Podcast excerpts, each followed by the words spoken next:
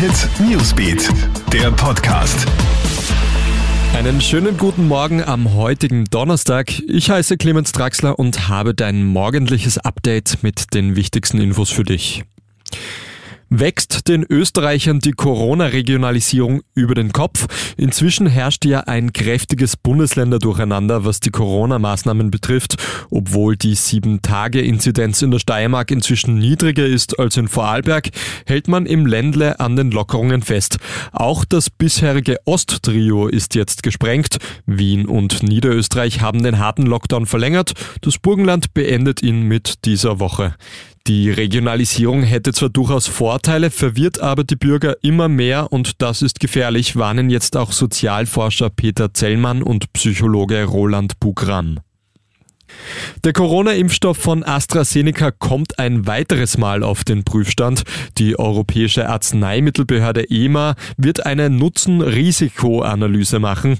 Berechnet werden soll, wie viele Krankheitsfälle der Impfstoff verhindert und in welchem Verhältnis dazu das Thromboserisiko steht. Infektiologin Ursula Hollenstein kann verstehen, dass Menschen Bedenken haben, sich mit AstraZeneca impfen zu lassen.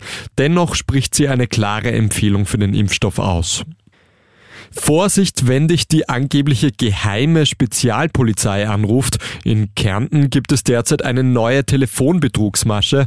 Dabei rufen Gauner vor allem ältere Menschen an und geben sich als Top-Secret Geheimabteilung der Polizei aus. Sie erzählen den potenziellen Opfern von Einbrechern, die sich gerade angeblich in der Gegend herumtreiben und es genau auf das Haus der Gesprächspartner abgesehen hätten.